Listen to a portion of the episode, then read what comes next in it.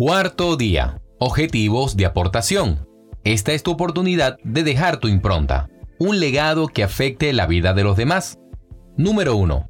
Examina brevemente todas las posibilidades. ¿Cuál podría ser tu aportación? ¿A quién o en qué podrías ayudar? ¿Qué podrías crear? Número 2.